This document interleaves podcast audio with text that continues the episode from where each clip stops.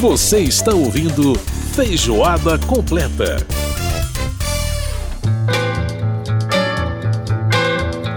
Estamos de volta com a feijoada completa desta semana. Lembrando que você pode participar do nosso programa, mandando pra gente as suas críticas, sugestões, elogios, comentários, enfim. Faça aí, a, mande aí a sua, sua mensagem para nós. Nosso e-mail, rádio.câmara.leg.br. Rádio.câmara.leg.br. Nosso WhatsApp, 61 999 78 90 80. 61 999 78 90 80.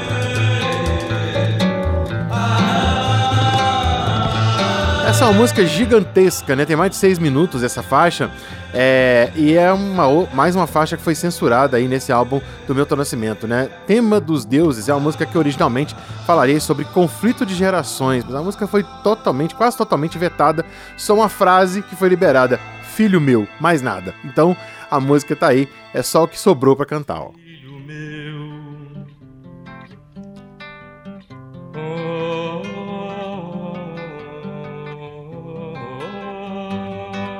E o Milton, de maneira atrevida, né, batalhadora, conseguiu, é, teve essa ideia de colocar. E olha, vamos ser sinceros, né? É, fazendo assim, ele provocou muito mais a discussão do que se tivesse tirado as músicas do disco e, e, feito qualquer outro tipo de protesto. Acho que o protesto mais veemente que ele podia ter feito foi justamente esse: colocar as faixas com os vocais dizendo assim: olha, nós somos proibidos de cantar isso. Né? Isso é realmente incrível.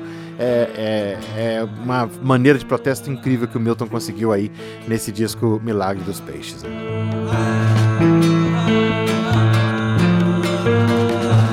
Bom, vamos agora falar de uma, uma grande paixão brasileira que é o futebol e vamos falar de Copa do Mundo. Quem vai catar essa Copa? Com Márcio Aquilissardi.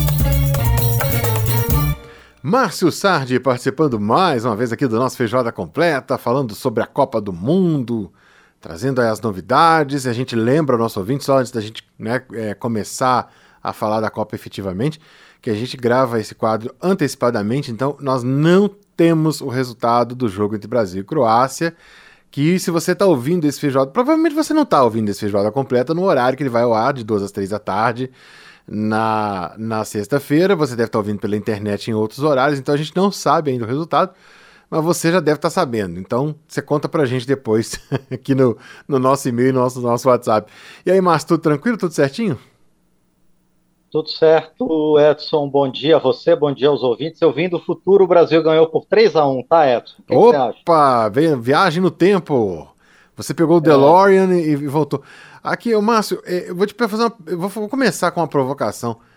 É, a, será lá. que o Japão e a Espanha se esqueceram de treinar pênalti antes da Copa do Mundo?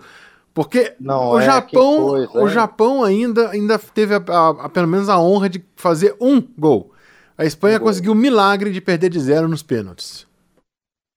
Pois é, que coisa, né? A, a Espanha, ela adotou uma tática bastante interessante, que perdendo o jogo para Marrocos, ela evitou de enfrentar Portugal nessa, nessas quartas de final, né? Exatamente. Acho que só isso para explicar né, o que aconteceu com a Espanha, que esqueceu de chutar gol ao longo do tempo normal e da prorrogação, uhum. e nos pênaltis também fez questão de não fazer gol.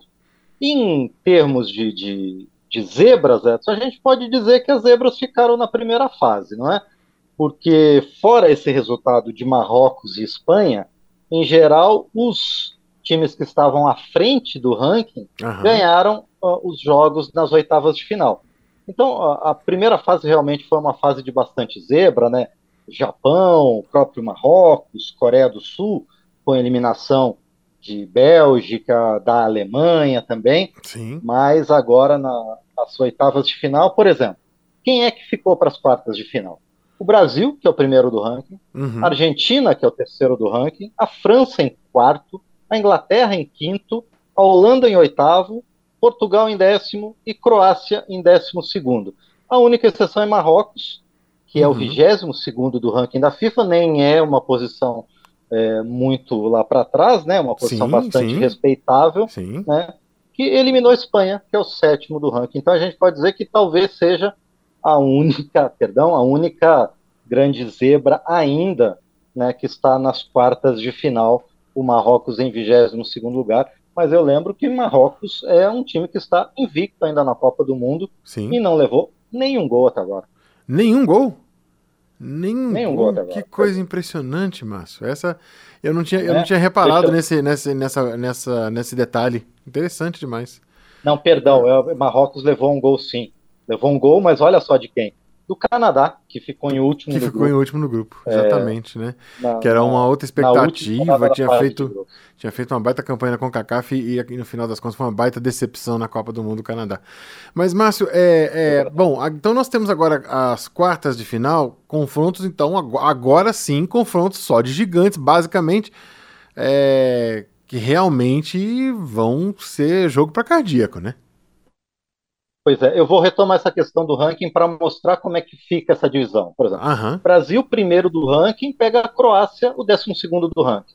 Bastante apertado, né? uhum, Holanda, oitavo do ranking, enfrenta a Argentina, o terceiro do ranking. sim, França e Inglaterra significa o, o encontro do quarto com o quinto do ranking. E aí, Marrocos, 22 segundo contra Portugal, décimo do ranking. Nessa sexta-feira e sábado a gente já define quais são os semifinalistas da Copa. Lembrando que o vencedor de Brasil e Croácia pega o vencedor de Holanda e Argentina, e o vencedor de Inglaterra e França pega o vencedor de Marrocos e Portugal. E os jogos vão ser nas próximas terça e quarta-feira, os dois jogos às quatro da tarde, definindo então as finais, né? E quem vai para a disputa do terceiro lugar nessa Copa, que começou com bastante surpresa, mas como sempre, né? Nas fases finais, os, as zebras vão ficando pelo caminho e são os grandes que, que continuam.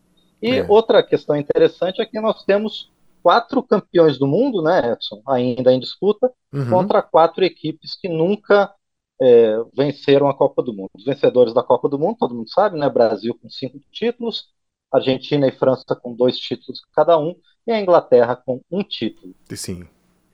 E os países, quer dizer, aí temos Portugal, Marrocos, Portugal a foi- Croácia, É, Portugal foi terceiro, né? É o melhor resultado, Resultado. que Portugal teve na história das Copas uhum, em 1966 e em 2006 foi quarto colocado.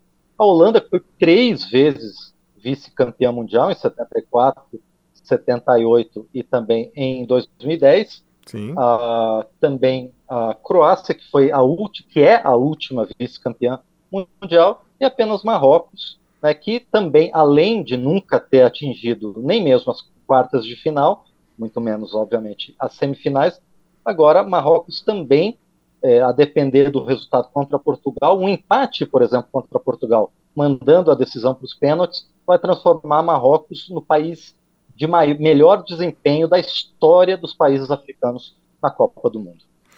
Muita coisa, muita coisa interessante acontecendo nesse Mundial. Ô Márcio, agora, Pois é, vamos, já que você veio do futuro e, e trouxe o resultado do Brasil contra a Croácia, é, Sim. vamos, vamos, a não ser que você tenha ainda um outro tópico para poder colocar, mas vamos, vamos colocar daqui a pouquinho as suas previsões para os jogos das quartas de final. perfeito. Bom, eu acho que é, é chutômetro. Eu, eu sempre estava colocando a semifinal entre Brasil e Holanda nessa chave. Eu acho que permanece. Uhum. A Argentina ainda está muito dependente do Messi, a não ser que faça uma partida como, por exemplo, Portugal fez nessa semana, né, derrotando a Suíça de forma avassaladora, né? O que, por que 6 foi a 1. aquilo, né, Márcio? É, O que, que foi Não aquilo? é? Impressionante. E, e com a participação do jovem. suíço não funcionou. É, e o jovem, e o jovem é, Gonçalo Ramos, Gonçalo Ramos. destruindo tudo, né? Um hat-trick. Realmente o garoto veio pra mostrar a que veio, né? Que, que ironia, né? Substituindo o Substituindo Cristiano, Cristiano Ronaldo, Ronaldo um e. dos maiores personagens, não só da Copa do Mundo, mas do futebol, né? Como um todo. Sim, sim. né, e entrou com, sob certa desconfiança, mas em poucos minutos já acabou com essa desconfiança, já fez o primeiro gol e depois fez mais dois gols. Ele que tem apenas 21 anos e joga no Benfica de, de Portugal, é É. a sua primeira, aliás- obviamente, sua primeira participação. Que, aliás, é o ano do Benfica, né? O Benfica que tá numa fase absolutamente fantástica. Vamos ver como é que vai ser depois do retorno. Mas tá na fase muito boa. Mas, Márcio, então, é, vamos, vamos, vamos então falar dessas possibilidades aí das quartas.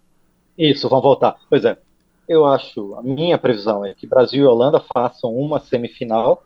A Holanda não é um time brilhante, não, não teve grande destaque nem na fase de grupos e nem nas oitavas de final, quando é, ganhou dos Estados Unidos por 3 a 1 mas uhum. eu acho que em termos de conjunto é mais time que a Argentina, que ainda está muito dependente do Lionel Messi. É, a Argentina precisa que Lautaro Martinez, que Di Maria entrem mais no jogo para fazer frente para a Holanda, na minha opinião. E a defesa no, da Argentina é um outra... baita problema também, né, Márcio? Exatamente, a defesa da Argentina não inspira confiança, tanto é que ainda depende do Otamendi, né, que é um, um jogador já que está um pouquinho já, já, com a idade um pouco avançada, é, né, mas veterano, ainda é a né? referência, uhum, uhum. É, a, a, referência na, na, zaga argentina. Então, é realmente não inspira confiança. Pela primeira vez, na verdade, a Argentina está com grandes goleiros. Sim. Né? Uhum. É, na, na, Copa passada, a gente lembra das falhas dos goleiros da Argentina, mas agora com o Armani, com o Rulli, e aí principalmente com o titular Emiliano Martinez, a, a Argentina está um pouco mais segura no gol, mas o miolo de zaga deixa um pouco a desejar. Se consertar isso e se houver um entrosamento melhor com o Messi do meio para frente, talvez a Argentina consiga fazer frente à Holanda, que não tem nenhum jogador brilhante, nem o Memphis, nem o Gapco, que agora é, se revelou na Copa, mas a, a Holanda tem mais conjunto.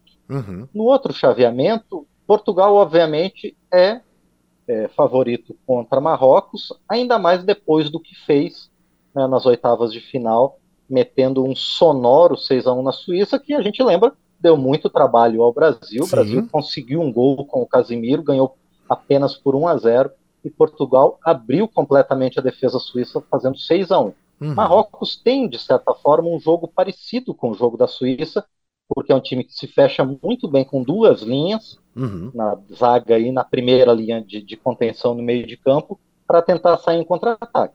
É, Marrocos contra a Espanha praticamente abdicou do ataque. Sim. Foram jogos, foram lances esporádicos no ataque, conseguiu segurar a Espanha e ganhou brilhantemente nos pênaltis com um desempenho sensacional do goleiro Bonu, né, que defendeu dois pênaltis, outro pênalti foi na trave, Assim como né, no, no dia anterior, o goleiro Livakovic, da, da Croácia, tinha pego três pênaltis na decisão contra o Japão. Uhum.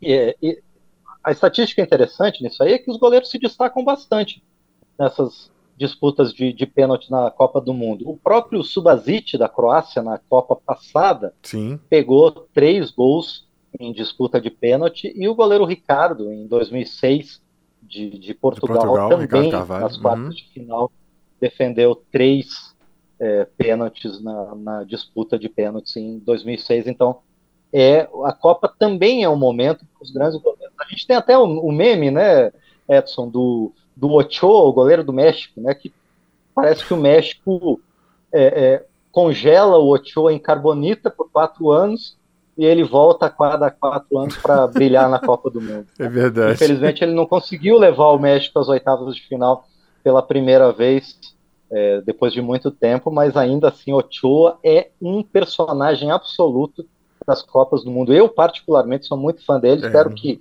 mesmo com a idade dele chegando, eu espero que ele na próxima Copa ainda esteja aqui, porque ele realmente é um grande personagem. É um grande personagem, sem dúvida e nenhuma. no último jogo, né, das, das quartas de final, é bastante imprevisível. A Inglaterra e França, duas grandes equipes. Uhum. A França, se tivesse todos os titulares, seria a favorita absoluta. Eu acho que não apenas para vencer a Inglaterra, mas para vencer a própria Copa do Mundo. Mas com os desfalques de Benzema, Pogba, Kanté, principalmente, além de outros, no Kunku e outros jogadores, a França não tem essa esse favoritismo tão destacado. É um jogo bastante aberto, mas eu ainda acho que a França chega às semifinais contra Portugal e do outro lado Brasil e Holanda. Muito bem, olha aí, tá aí, estamos aí, mas alea jacta est, né, como diriam os, os, nossos queridos advogados e todos que falam latim, né, a sorte está lançada e vejamos como, será, como serão essas, essas quartas de final. Para a gente poder então saber com, quais serão exatamente os países que vão disputar essa semifinal. Eu também acho que, apesar dos desfalques, a França ainda leva um pequeno favoritismo contra a Inglaterra, porque ela tem nada mais, nada menos, ou ninguém mais, ninguém menos do que Kylian Mbappé. Muito bem, Márcio Aquilissardi trazendo aí pra gente as notícias da Copa e né, as análises também sobre a Copa do Mundo. E a gente volta aí na próxima semana para a gente poder falar das expectativas para a grande final da Copa do Mundo do Catar. Márcio, obrigado pela participação mais uma vez. Boa semana aí para você. Um grande abraço a você, Edson, e aos ouvintes. Obrigado a todo mundo que faz o Feijoada Completa. Um abração. Tchau, tchau. Muito bem, a gente ouviu a participação do Márcio Aquiles Sardi falando aí da Copa do Mundo. Olha, gente, para você ter uma ideia da falta de critério da censura da época do regime militar, a canção Milagre dos Peixes, a gente até falou isso aqui no começo do programa, a canção Milagre dos Peixes, a faixa título desse álbum, não foi, não foi censurada, né? Agora, preste atenção nessa letra e me diz o que, que você acha. Tira suas conclusões aí. A única explicação que eu vejo plausível é que os censores não entenderam o que está aqui. Olha só. Eu vejo esses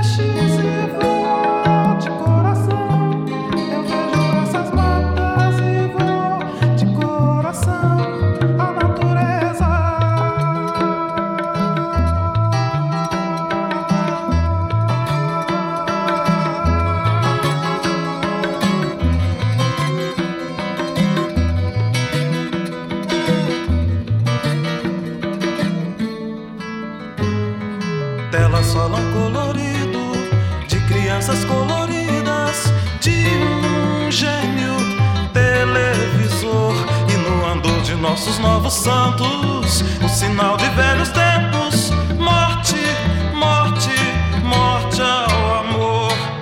Eles não falam do mar e dos peixes nem deixam ver a moça por a canção. Nem ver nascer a flor, nem ver nascer o sol. Eu apenas sou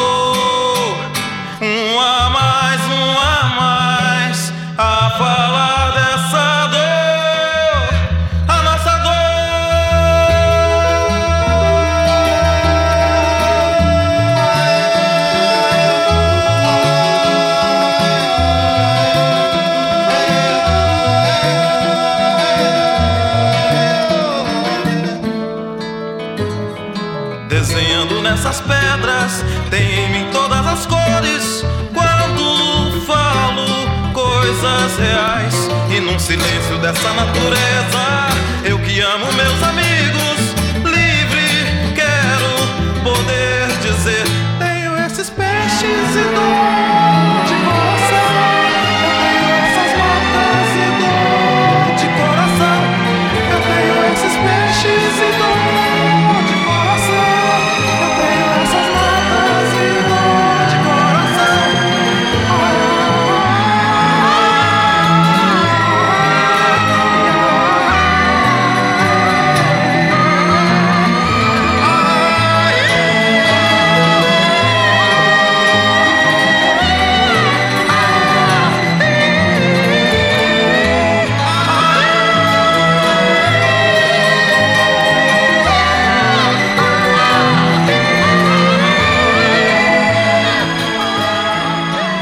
Tá aí, Milton Nascimento, Milagre dos Peixes, a faixa título do álbum Milagre dos Peixes, né? Eu sou só mais um a falar da dor, a nossa dor. É, letra forte, letra forte, mas que passou aí pelos censores da ditadura militar, que possivelmente não entenderam a letra. Vamos pro intervalo e a gente volta já já. Feijoada completa.